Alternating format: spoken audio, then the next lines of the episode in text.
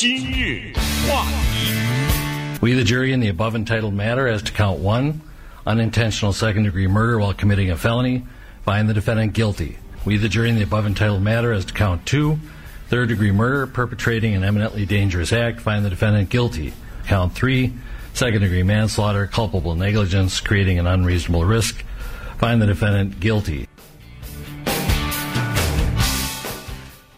欢迎收听由钟迅和高宁为您主持的今日话题。刚才这个话呢，就是昨天下午在呃明尼苏达州的法庭上，这个陪审员呃宣判的。他们呃经过长达十个小时的闭门演绎之后呢，呃做出了一致的裁决啊，就是三项罪名全部成立啊，一项是二级谋杀罪，一项是三级谋杀罪，一项是二级的过失杀人罪。呃，这个案子我相信。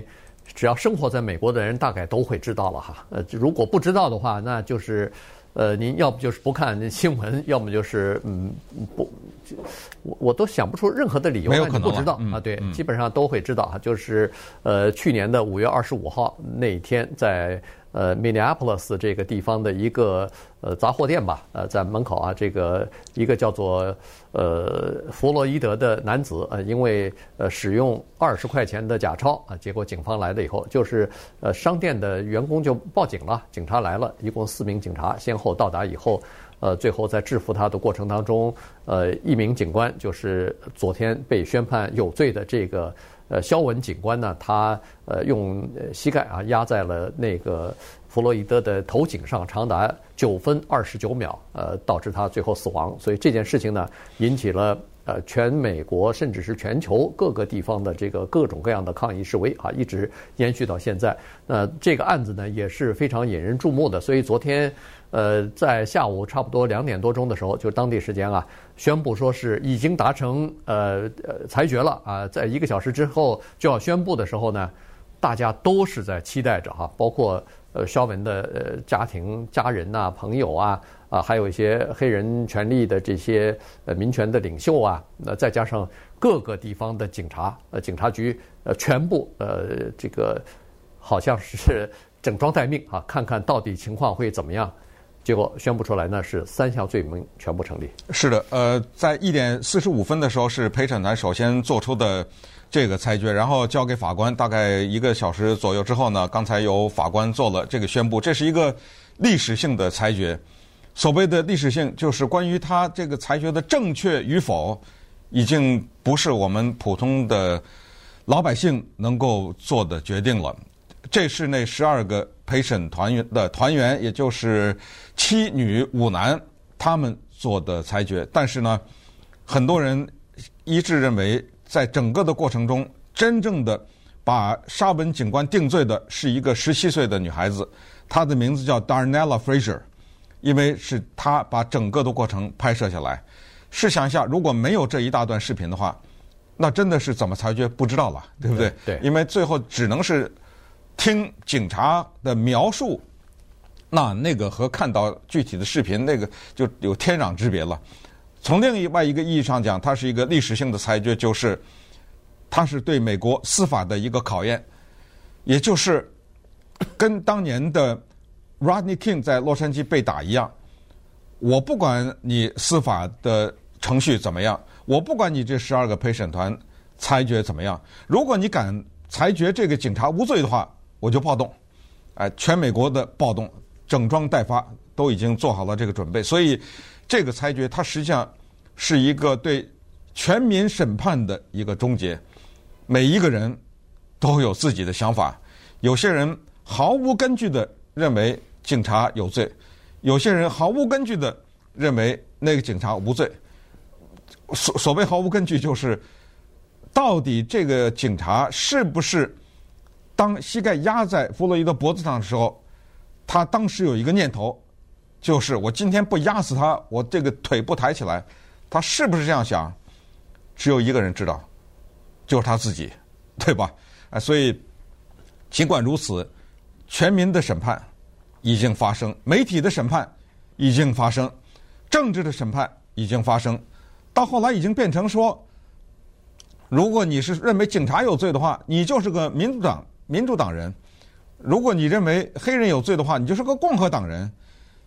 如果你支持黑人的命也是命的话，你就是一个民主党人；如果你支持说要撤掉对警察的拨款的话，你就是民主党人；如果你反过来的意见的话，你就是共和党人。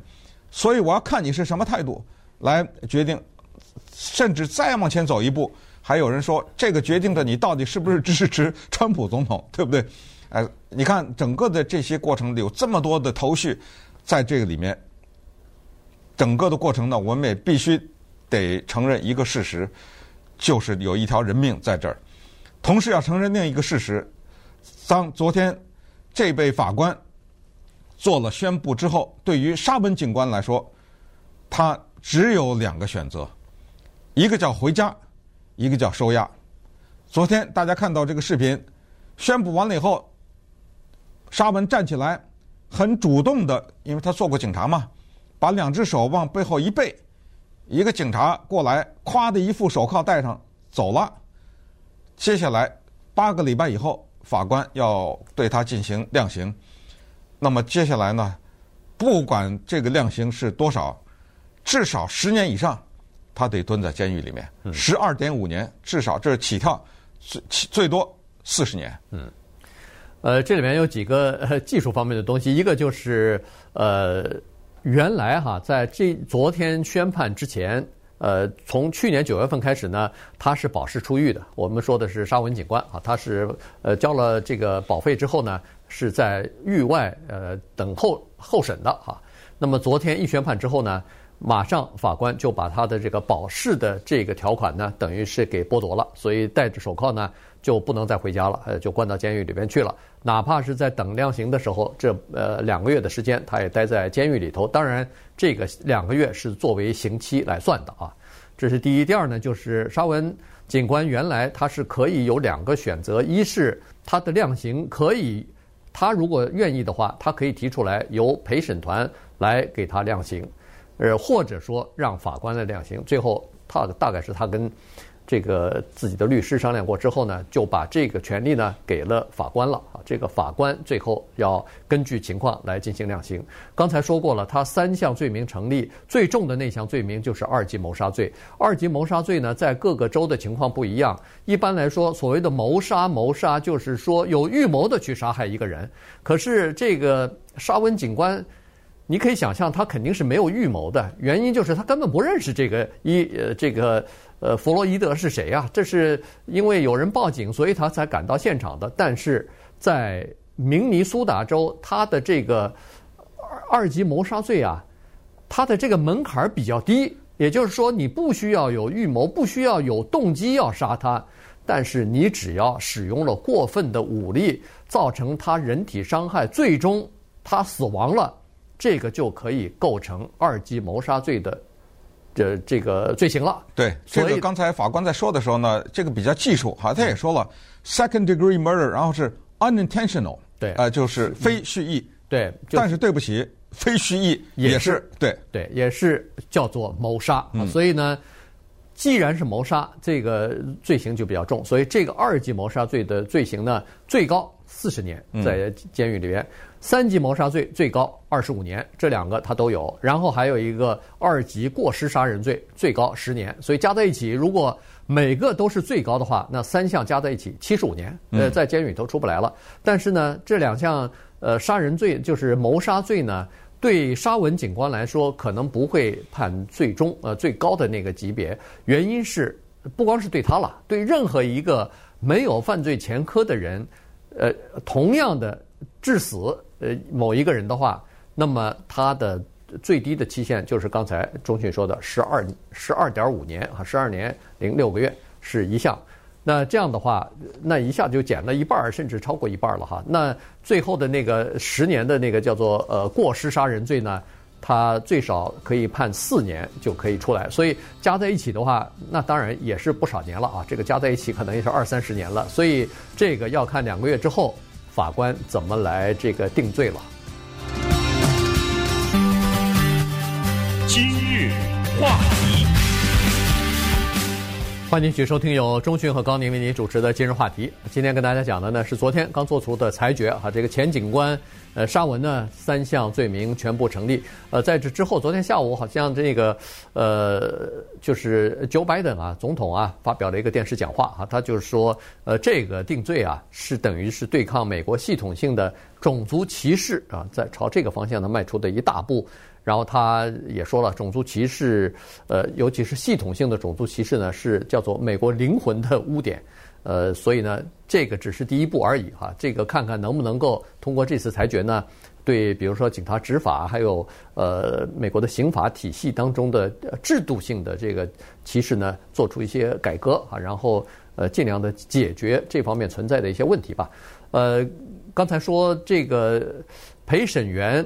最后定罪啊，这个是十二个陪审员，而且像这么大的重大的罪行呢，呃，尤其是有这个像谋杀罪啊、过失杀人罪啊，这个都是需要十二名陪审团一致同意才可以，只要有一个人不同意都不行啊，所以呢。这显然就是十二个陪审员在讨论了十个小时之后，基本上做出的一致的这个决定来，那就有必要了解一下这十二个陪审员的这个呃到底是什么样的组成了。原因就是说，在这个之前，其实美国也曾经有过若干次。呃，留审，哎，就呃，要不就是留审，要不就是对，呃，因为种族的问题对警察进行这个庭审，结果最后不管是审判结果是什么，大家都在批评留，就是这个陪审团的构成里边可能种族方面的呃不平均呐、啊，或者以导致这个呃裁裁决的不公啊等等啊这些现象，所以。这个这次挑选陪审团啊，说实话，双方的律师再加上法官是煞费苦心的。嗯，其实这个审判的最后的结果的宣布啊，举个不恰当的比例，很像是那种奥斯卡奖。也就是说，这么几个人提名在这儿坐着，但是在主持人念的那一秒钟以前，没人知道。可能你会预测，比如谁表现的比较好，但是很多的时候你不知道谁获奖。这个也是，所以我们特别注意的是整个的宣判的过程当中的那个沙文的表情啊，他戴着口罩，但是你看他那个两个眼睛瞪得大大的，那个两个眼珠啊左右那么转，也是紧张啊。他最紧张啊，因为就跟当年辛普森一样啊，有罪没罪就在这一秒钟，就等着那个法官说第一项第一项什么，然后说有罪。其实呢，从他的焦虑的那个目光里，已经知道是。大家要知道这么一个情况：当有重大的案件的时候，尤其是涉及到人命的时候，而且现在变成了一个国际事件，如果陪审团的讨论的时间是十个小时的话，告诉大家凶多吉少。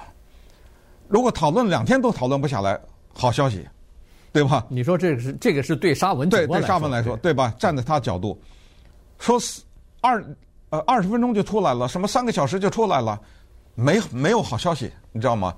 因为他就没有什么可讨论的了，对不对？大家意见非常的一致。然后呢，他这个三项罪名啊，陪审团是十二个人，但是他找了三个负责人，所以在法官宣布的时候，就是说，呃，陪审员第二十九号多少多少，你你是这项罪名的负责人，你的裁决是什么？啊，什么什么？这是你真实的裁决吗？啊，是什么？然后另外一个人，一共三个人，因为三项罪名嘛，三项罪名，所以呢，我们想象一下，就是说他们这么快就做出来。还记得上个礼拜我们在讲这个事情的时候，说法官对这十二个人说：“你们做好了打持久战的准备，对不对？”从法官的这句话也可以判断出来，连法官都不知道，当然，他一点都不知道这十二个人到底会是怎么想。所以呢，现在有必要小小的看一下。反过来，你再想一下这十二个人的压力。如果他投说这个白人警察无罪，他闹不好都有生命危险啊！是，你想一想这个压力，对不对？所以这个里面为什么说这个没有办法？还到这么大案子的时候，你找一个完全公正的人几乎没有可能。那我们看看这个三百多人里面筛选出来的这十五个人，十二加三嘛，对不对？对加三个候补的，大概给大家讲讲啊，是些什么人？呃，这些人呢，说实话，呃，因为要保护他们的安全啊，所以呢，基本上全是匿名的啊。对，就是第一是名字不公开，第二呢是叫做脸，呃，谁都不能拍出来啊。对。所以呢，尽管法庭的那个审审理啊，全部是公开的，全是有这个视频可以看的。但是十二个人，就是十五个人的陪审员和候补陪审员，那个是没有人知道的。但是有一些东西是知道的，比如说他们是什么族裔的。他们是男的、女的性别，哎，然后他们的年龄的范围，嗯，然后问问题的时候怎么回答的？对，然后挑选陪审团的时候问的问题，他呃回答的这个声音，这个是你可以听到的，呃。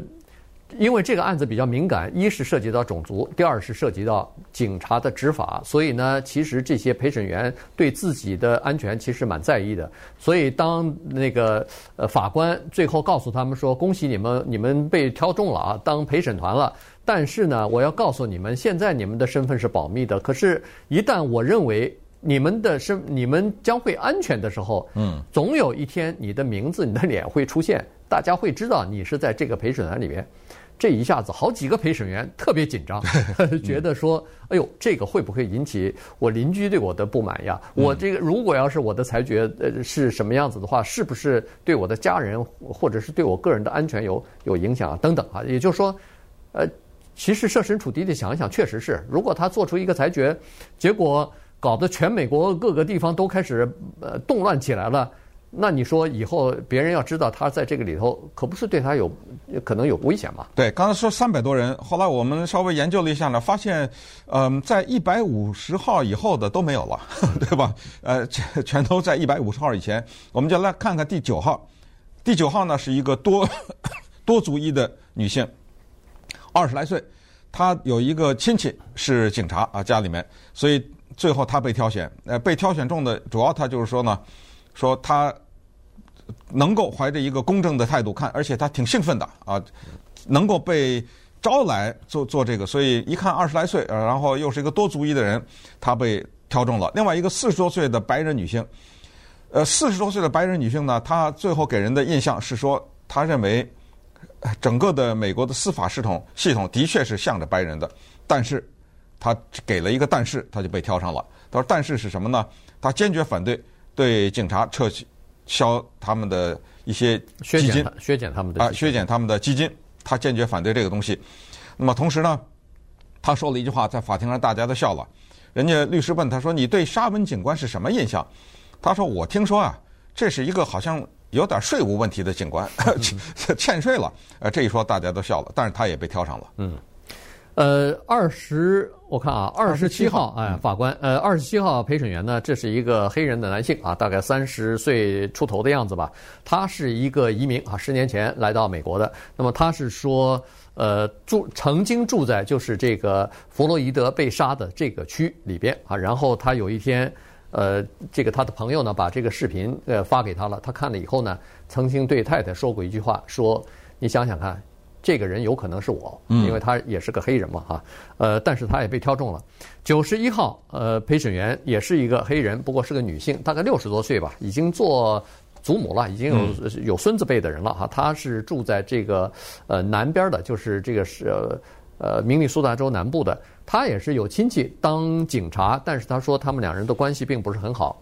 但是他自己表示了，说他是支持。叫做“黑人的命也是命”的这个运动的。嗯，呃，四十四号呢，也是一个白人女性，五十来岁啊。她只不过呢，她讲了一个东西，她是就是说呢，呃，我一直跟黑人打交道，我的啊工作里面环境当中也有黑人。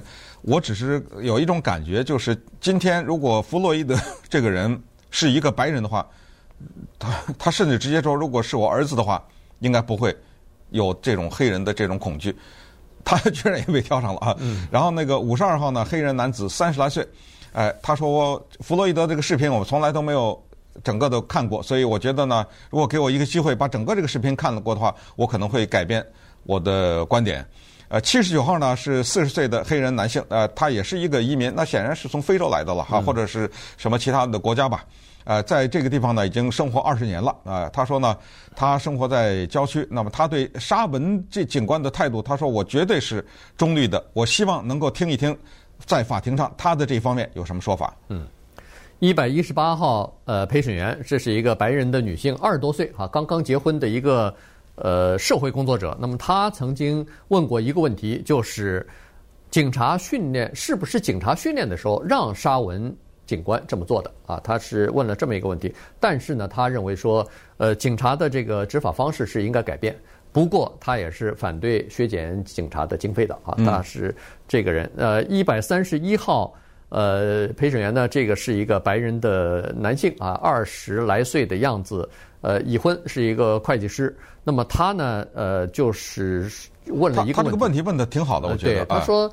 这么一个小小的案子，二十块钱假钞的案子，为什么会派四名警察赶到现场去处理这么一个事情啊？然后呢，呃，实际上呢，他是说他对那个咱们以前曾经讲过哈，他对那个职业的球员啊，在每次比赛之前不是奏国歌的时候，有很多黑人球员单膝下跪，单膝下跪。他对这个事情挺不满，呃，提出过批评。嗯，呃，然后呢，接下来就是说二号啊，这二号他是第一个被选上的。呃，二号呢，他也是说，他说呢，呃，他 看了这个 video 就这个视频的一部分哈，但是呢，他说如果给我一个机会的话，我可能会改变我的想法。然后九六八五五五十九八九呢，这些差不多了哈，这个时时间导演我们不就一一讲了，就告诉大家呢。是呃，白人女性多族裔的女性，因为七女五男嘛，呃呃，比较多的是女性，基本上她们都是证明了一个东西，就是说，呃，她们愿意抱着一个开放的一种心态，了解整个的事情的经过，所以有一些是被检方所青睐的，有一些是被辩方所青睐，大概呃双方能够在这些人身上达成协议吧，啊，所以使得这个案子呢就此了结了。那这个事儿。有没有完呢？没有完，因为就在昨天，俄亥俄又打死了一个女孩子，黑人的。对，又是一个白人警察打死黑人女孩子，所以这个问题我们可能还要持久的对待面对。